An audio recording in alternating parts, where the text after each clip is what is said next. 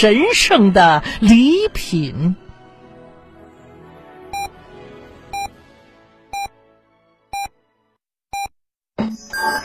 FM 九九八提醒您，现在是北京时间二十点整。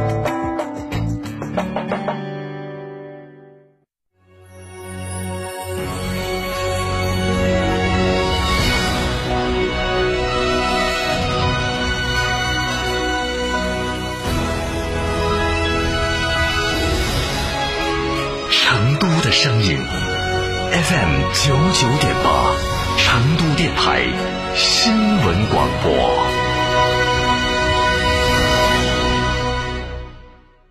超玩初恋，大狗来也！哈弗大狗二点零 T 中华田园版潮越上市，城市 SUV 的精致潮流，越野车的硬派野性，可奶可狼，快来加诚零幺八，详询八二八四个七一个八八二八四个七一个八，买哈弗到加诚。新房墙面，我选德国飞马；旧房翻新，我选德国飞马。艺术涂料，开启墙面装饰的定制时代。艺术涂料，墙面定制就选德国飞马。社区便利品牌天成九九开放加盟啦！水果零食双业态店铺运营全托管，爆款商品全球直采，现代物流高效配送，全能店长入驻门店，全面管理日常运营，创新模式诚邀启航。电话详询零二八八三二七二八四三八三二七二八四三。温馨提示：投资有风险，入市需谨慎。混动启辰星，东风日产造更大更省油。东风日产启辰星上市周年庆，首付六千六百六十六，现在下定享终身动力总成质保，到店试驾即赠精美抱枕一份。寻八五六八八八幺八八五六八八八幺八。九九八快讯，这里是成都新闻广播 FM 九九八，我们来关注这一时段的九九八快讯。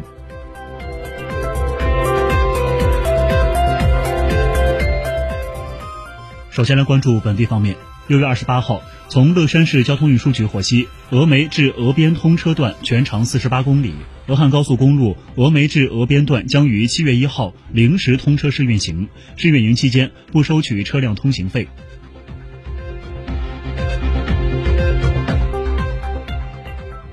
我们将目光转向国内方面。二零二零年，我国农业保险保费收入八百一十五亿元，已经成为世界上农业保险保费规模最大的国家。其中，全国各级财政共承担保费补贴六百零三亿元，为农民提供农业风险保障四点一三万亿元，中央财政补贴资金使用效果放大一百四十五倍。数据显示，自中央财政实施农业保险保费补贴政策以来，补贴品种逐步扩大。已由2007年的五个品种扩大至天然橡胶、油料作物等十六个大宗农产品，以及六十余个地方优势特色农产品，基本覆盖关系国计民生和粮食安全的主要大宗农产品。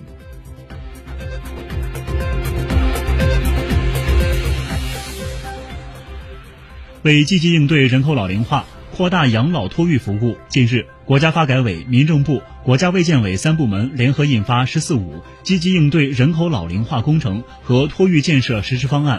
据了解，本次实施方案将重点支持建设公办和普惠的托育服务机构，每个新增托位将给予一万元的支持。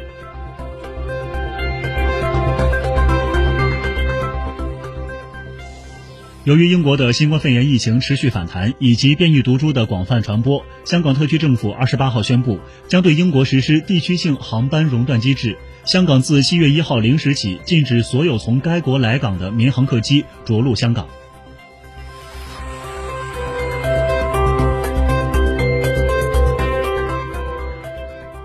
根据商务部消息，今年一至五月，我国服务贸易进出口总值一万九千三百八十点六亿元人民币，同比增长百分之三点七。其中，服务出口九千一百一十七点八亿元，增长百分之二十点一；进口一万零两百六十二点八亿元，下降百分之七点五。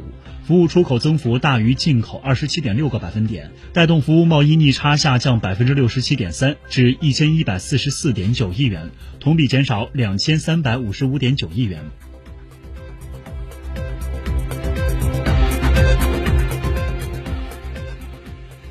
根据新华社消息，国家卫健委六月二十九号通报，全国新冠疫苗接种超十二亿剂次，疫苗接种继续加速，全球新冠疫情形势仍然复杂严峻，助一臂之力，助免疫长城。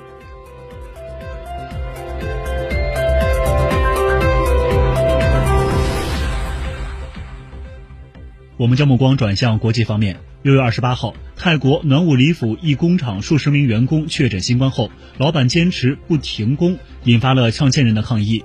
据悉，该工厂早前发现至少六十名员工新冠检测呈阳性后，将他们送医，但员工确诊的消息并未让工厂封锁停业。因担心出现大规模感染情况，超过一千五百名工人发起抗议，要求停工消毒。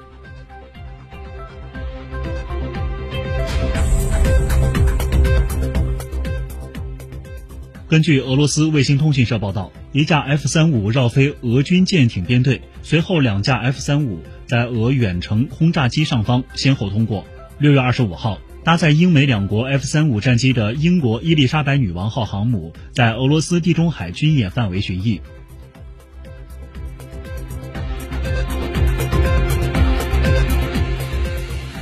根据印度尼西亚媒体报道，当地时间六月二十七号，印尼食品药物管理局批准科兴疫苗在该国十二岁至十七岁年龄段人群中紧急使用。印度尼西亚总统佐科当地时间二十八号宣布，印尼将为十二岁至十七岁的未成年人接种中国科兴公司研制的新冠疫苗。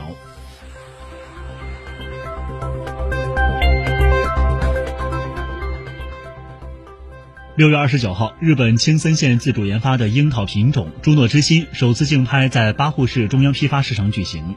品牌为“青森心跳”的十五颗装一箱的樱桃拍出了最高价四十五万日元，约合人民币二点六万元。据报道，当地时间上午七点二十分前后，首场竞拍“青森心跳”以每颗樱桃三万日元，约合人民币一千七百五十四元的价格成交。当天总计成交三十九箱樱桃。七月一号起，计划在东京与大阪的大型百货商场进行销售。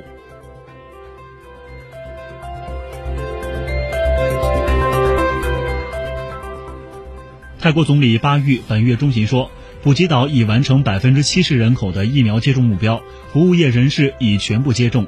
泰国政府还提出了普吉岛旅游沙盒计划。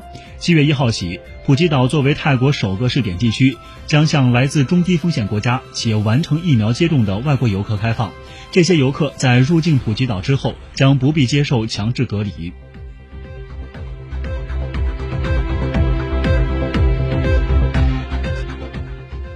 近日，印度恒河上惊现上百具浮尸。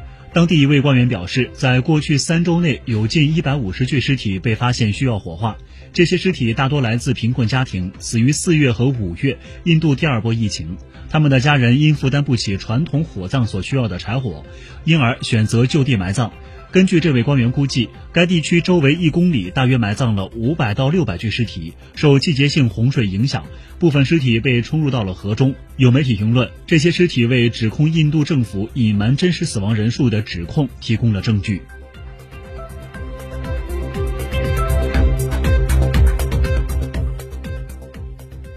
当地时间二十八号，印度卫生部长哈什瓦尔丹表示。全印度现在共有四万零八百四十五例毛霉菌感染病例，其中三千一百二十九人死亡。在所有感染病例中，三万一千三百四十四名患者的鼻子或大脑的一部分受到了毛霉菌的侵袭。报道指出，毛霉菌感染会影响到人的鼻窦、大脑或肺部，致死率可达百分之五十。